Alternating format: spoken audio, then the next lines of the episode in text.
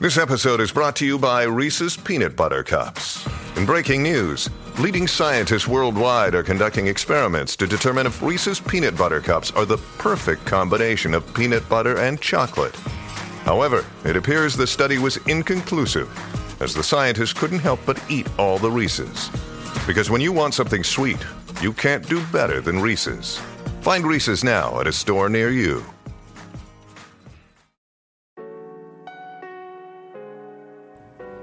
Hola a todos, soy Víctor Abarca y estás escuchando Expreso con Víctor, el podcast diario sobre tecnología, tecnología que importa y cultura digital. Y como cada viernes vamos a repasar hoy los estrenos de las plataformas de streaming y también algunos de los titulares que nos ha dejado la industria de los videojuegos, como por ejemplo que Epic Games y su nueva tecnología que aplicarán también a Tomb Raider.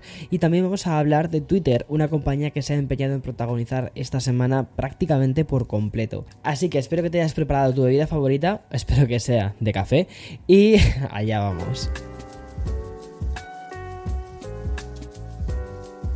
Hoy vamos a cerrar la semana que básicamente ha estado dominada por dos grandes protagonistas. Por un lado, el metaverso con ese acuerdo que se anunció ayer entre Epic Games y Lego y otro gran nombre como por ejemplo Twitter, bueno, como por ejemplo, o sea, Twitter así en sí. Bueno, tras comenzar la semana anunciando la compra de ese 9,2% de las acciones por parte de Elon Musk, la plataforma ha sabido permanecer diariamente en los principales titulares y hoy viernes no iba a ser una excepción, porque Twitter está probando la opción de no mencionar, es decir, una función que nos va a permitir como usuarios irnos de las conversaciones indeseables. Twitter está probando esta opción de manera muy limitada entre algunos usuarios y de momento solo en la versión de la web. La función denominada Unmentioning ha sido presentada por un tweet y según la compañía es una forma de ayudar para proteger la paz y retirarse de las conversaciones. Creo que a veces una retirada a tiempo es lo más inteligente, la verdad. Tal y como pudimos ver con la prueba de editar tweets, Twitter ha incluido un GIF que nos muestra cómo se vería esta opción. Básicamente aparecerá también el menú de la esquina de cada publicación y ahí lo que va a emerger es la opción de dejar esta conversación. Si hacemos clic podremos ver en, en qué repercute. Que, por ejemplo, el nombre de usuario no se va a etiquetar, se detendrá cualquier mención futura en esa conversación y tampoco vamos a recibir notificaciones. Creo que ese tipo de cosas de verdad ayudan a mantener una salud mental de ciertas, de ciertas movidas en las que te meten que dices, mira, por favor, yo no quiero participar de esta narrativa, como por ejemplo dijo Taylor Swift una vez. Bueno, también tenemos que hablar de Spotify, una compañía que anunció durante mm, el día de ayer una serie de mejoras en su último gran lanzamiento que ha sido CarThings. Este dispositivo fue lanzado el mes de febrero y ha agregado nuevas opciones como por ejemplo la posibilidad de atender llamadas telefónicas, responderlas o incluso descartarlas. También se va a poder agregar canciones y podcast a la cola de reproducción, así como por ejemplo la posibilidad de controlar otros medios y usar comandos de voz. Según han informado desde mm, Spotify, la función de agregar cola ha sido la de las más solicitadas por los usuarios que ya tuvieron el CarThings y como sucede con otras opciones se podrá activar utilizando el comando de, voz de Hey Spotify eh, de la misma manera podremos pedirle la creación de playlist eh, concretando géneros o tipos de música. Te recuerdo un poco qué es esto del CarThings. Es como una especie de tablet que se, se, pone en los, en los coches. Está pensado para coches más antiguos, coches que no tienen paneles inteligentes y tal. Lo conectas a tu teléfono móvil, necesitas estar conectado, ¿vale?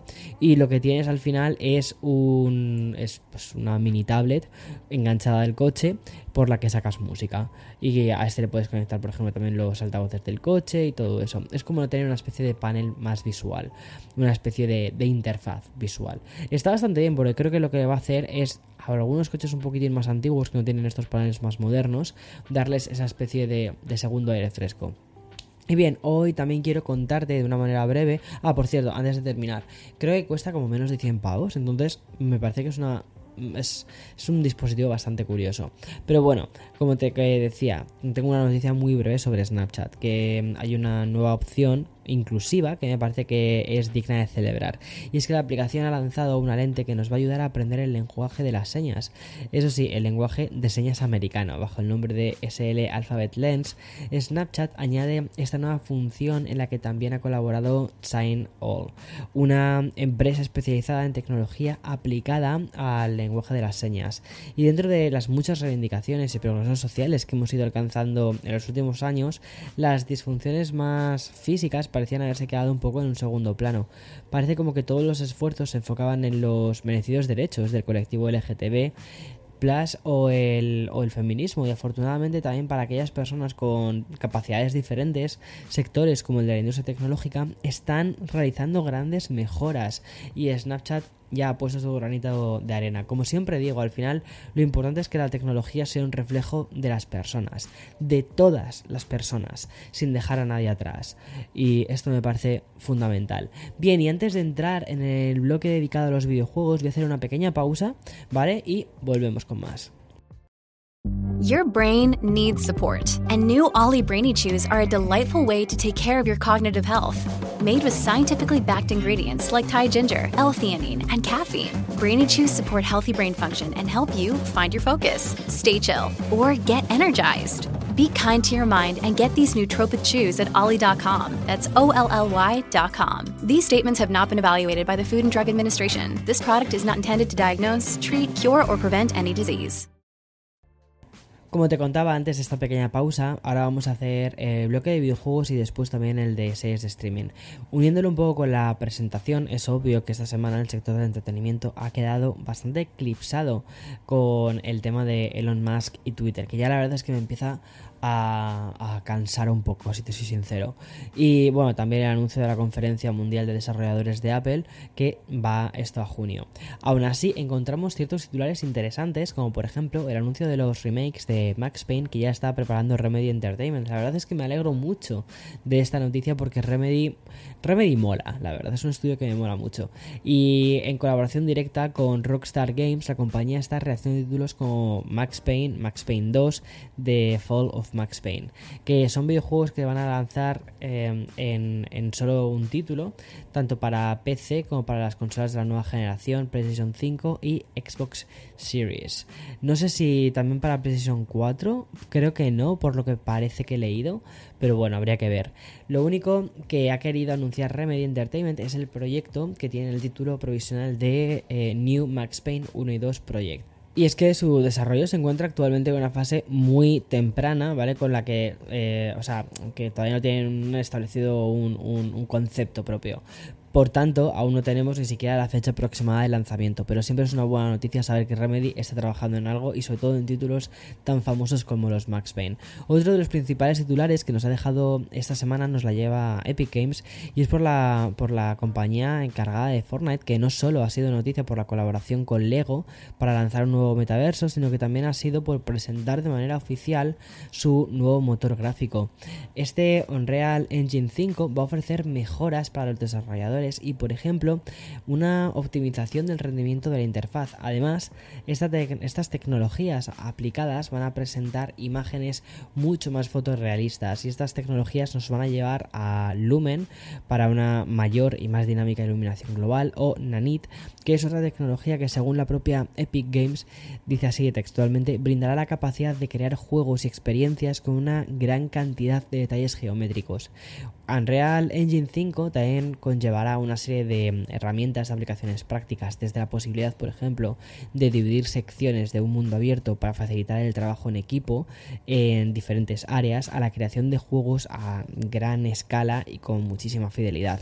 Por cierto, uno de los títulos que va a aplicar esta nueva tecnología será el próximo juego de Tomb Raider, un lanzamiento del que ya te hablé a principios de semana de una forma muy breve, pero que me encanta.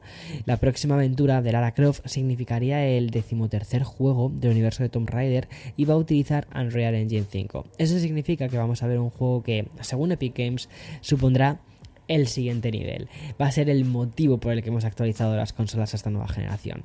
Y bien, el objetivo de la compañía es que el próximo Tomb Raider amplíe además los límites de, la fidelidad y ofrezca una experiencia cine, cinematográfica de muchísima calidad en forma de acción, en forma de aventuras y yo estoy is living for it. O sea, tengo muchísimas ganas. Bueno, voy a entrar ya a la última parte del episodio y como cada viernes repasamos los estrenos más importantes de las plataformas de streaming.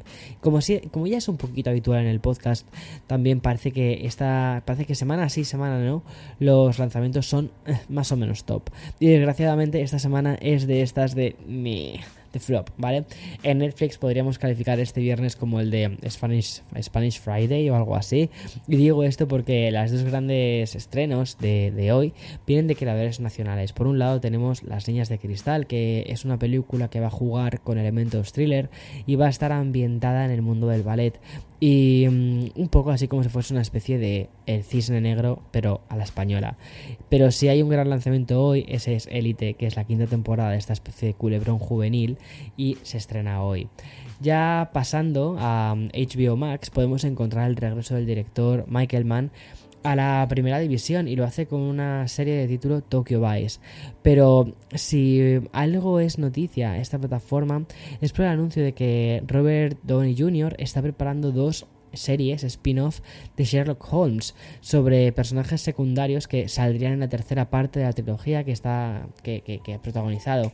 La idea del actor es hacer algo parecido a lo que ha hecho con el universo Marvel, pero con el mítico detective. Y bueno, Disney Plus, el estreno de la semana es un estreno maldito, me estoy refiriendo a Muerte en el Nilo, una película que mm, ha estado más de un año guardada en la nevera. ¿Y por qué ha pasado todo esto? Porque su protagonista es Armie Hammer, ya sabes, el actor al que, al que em, cancelaron tras conocerse una serie de mensajes abusivos hacia mujeres y por esto la película ha llegado directamente a streaming a pesar de ser una adaptación de eh, una novela muy importante de Agatha Christie. Bueno, me parece curioso, ¿no? Que de repente es como, pues, ala, directo a streaming, fuera como una especie de penalización sin demasiado ruido. No ha habido demasiado ruido, ¿no? Esta semana sí que me está sorprendiendo mucho las críticas que estoy viendo de, en Apple TV de la serie que han estrenado de Pachinko. Dicen que es una de las... No la he empezado a ver, ¿eh? Creo que la he empezado a ver este fin de semana. Dicen que es una de las mejores series del año, Pachinko. Y la verdad es que tengo muchas ganas. Está... Apple TV últimamente está yendo a saco. Y hoy, por cierto, se estrena también la temporada de, de béisbol. Y eso significa que los partidos de esta nueva temporada se van a estrenar en, Apple TV, pero es béisbol. En fin, es algo como muy local de aquí, muy de, muy de Estados Unidos. En fin, hasta aquí este, mm, esta recopilación de noticias, de cosas importantes de hoy viernes 8 de abril del 2022.